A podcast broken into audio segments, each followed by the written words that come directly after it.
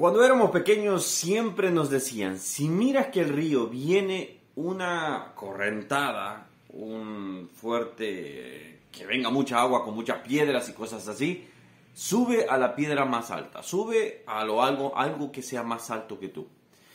Bueno, hoy vamos a ver un poco al respecto en Salmo capítulo 50, 61, eh, perdón. Salmo capítulo 61 lo vamos a estar viendo. Que Dios te bendiga. Mi nombre es Ronnie Mejía, estamos viendo la Biblia capítulo por capítulo. Y si bien no tocamos todos los versículos, porque ya me han criticado, que me han dicho que no tocas todos los versículos, no hablas de todo el capítulo, es cierto, no podemos tocar. La idea es que tú puedas leer todo el capítulo y de esta manera hacer un hábito de lectura bíblica. Recuerda, son los dos pilares que hemos dicho y hemos basado. La oración es uno de los pilares y la lectura bíblica es el otro pilar. ¿Por qué? Cuando nosotros leemos la Biblia, abrimos lo que Dios, eh, abrimos el entendimiento, abrimos la palabra para que ella nos habla y así Dios hablará a tu vida y dirá lo que tiene para ti. Bueno, vamos a empezar. El capítulo 61, eh, la Reina Valera le pone este título, Confianza en la protección de Dios. Creo que está eh, en el versículo 3 esa respuesta que quizás este, este capítulo está dando. Antes de decir, hay un detalle importante que deseo sobresalir. Dice, al músico principal, ya lo hemos dicho, se está muchas veces refiriendo a Dios mismo. Esos son muchos los comentarios que he encontrado. Después se, dice sobre Neginot. ¿Qué es Neginot? Bueno, según comentaristas también, sobre estudiosos de este tema, es que eh, sería el, arpa, es eh, de quinor, si diría la palabra, si no me estoy equivocando, eh, en la cual significa de un instrumento de ocho cuerdas. Entonces se, está haciendo referencia al arpa, prácticamente con el cual se debe de tocar este salmo. Recuérdense que los salmos son muchos cánticos que David u otros estaban entonando y es como el, no sé si se le dice salterio, o el, el, el, himnario, ahí va, el himnario de nuestro de esos tiempos, bueno, para que tengamos ahí.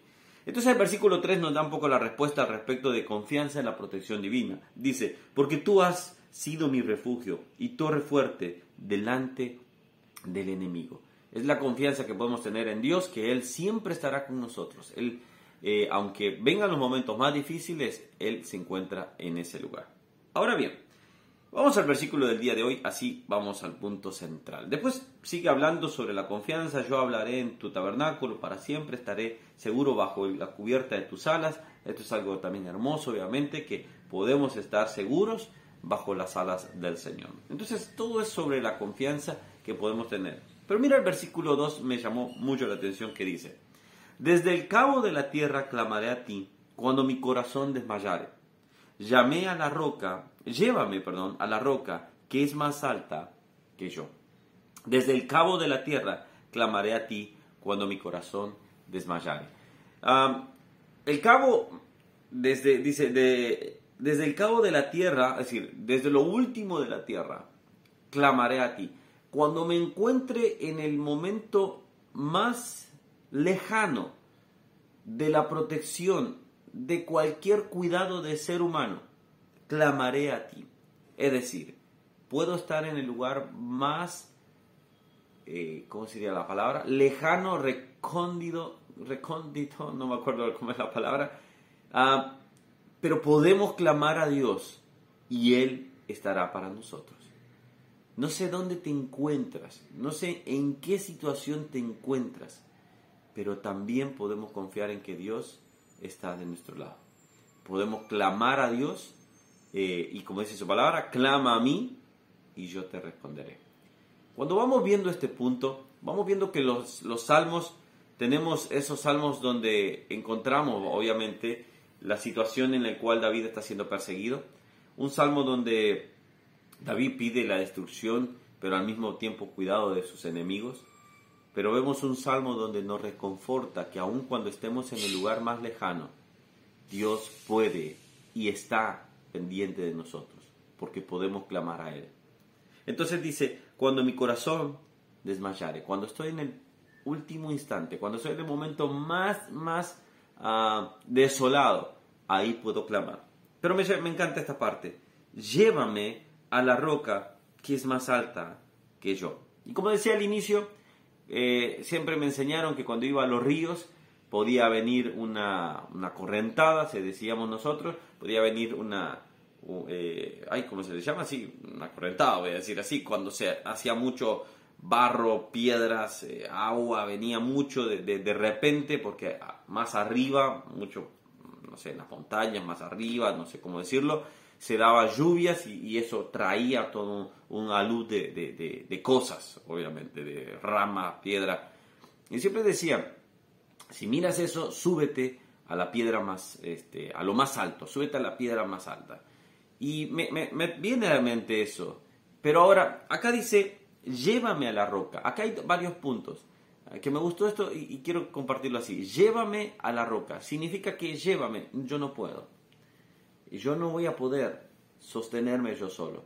No voy a poder alzarme a algo más alto que yo. Necesito la ayuda de Dios. Por eso David es considerado el hombre conforme al corazón de Dios. Porque siendo el rey, siendo el, monarca más alto, no había nadie más grande que él en poder, él se daba cuenta que había alguien más grande que él. La arrogancia, la altivez es lo que al mundo ha, ha sentenciado a no querer conocer a un Dios. Eh, Romanos dice, ah, se hicieron eh, altivos, es decir, a ver, se lo busco acá. Romanos ese es Romanos capítulo 1, 18, si no me estoy equivocando. Déjenme un segundito porque esto es en vivo. Este, y cuando vemos esto, ahí no encuentro, perdón, acá. Cuando vemos esto, dice, uh, versículo 18, pero...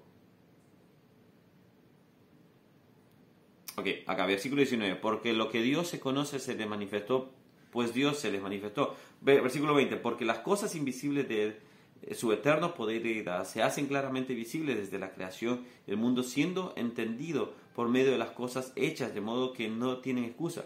Pues habiendo conocido a Dios, no le glorificaron como a Dios, ni le dieron gracias, sino que se envanecieron en sus razonamientos, y su necio corazón fue entenebrecido. Dice, sino que se envanecieron en sus razonamientos. Muchas veces hemos llegado a la altivez que nosotros mismos no nos permite ver y decir, Señor, tú eres más grande. ¿Qué termina diciendo? Que es más alta que yo. Él es más grande que nosotros, pero en Él podemos confiar. Me gustan las palabras de nuestro Señor en, capítulo, en Mateo capítulo 7. Solo déjame terminar con esto. Eh, acá, hoy, hoy, hoy no estoy encontrando rápido las, las citas. Mateo capítulo 7. Quiero que lo busques también. Versículo 24 dice, cualquiera pues que oye estas palabras y las hace, les compararé a un hombre prudente que edificó su casa sobre la roca. Descendió lluvia y vinieron ríos y soplaron vientos y golpearon contra aquella casa y no cayó porque estaba fundada sobre la roca. Entonces, la pregunta que tenemos que hacernos es la siguiente. La pregunta que vamos a, a realizar es, ¿en qué está basada mi fe?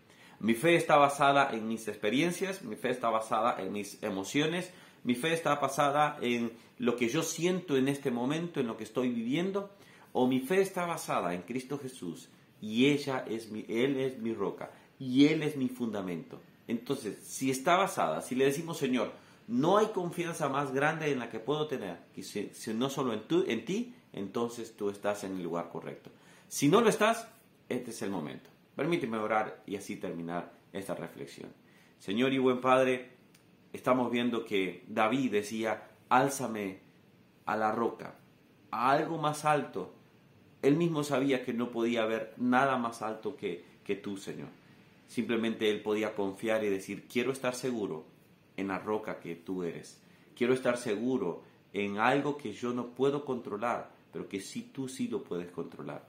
Padre, te pedimos en esta mañana que cada persona, Señor, que escucha esto, pueda basar su fe en Cristo Jesús, que es la roca firme, no en un hogar, no en una casa, no en un trabajo, no en circunstancias, no en emociones, sino en ti, Señor.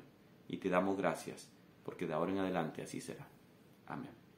Bueno, que Dios te bendiga. Hemos visto este capítulo, hemos visto este versículo. Coméntame qué versículo más de este capítulo te ha bendecido. Y bueno, así vamos aprendiendo de todos estos versículos que quizás algunos no podemos tocar, ya lo hemos dicho porque no nos da el tiempo. Bueno, que Dios te bendiga, nos vemos el día de mañana, un capítulo más, vamos a ver mañana. Chao, chao.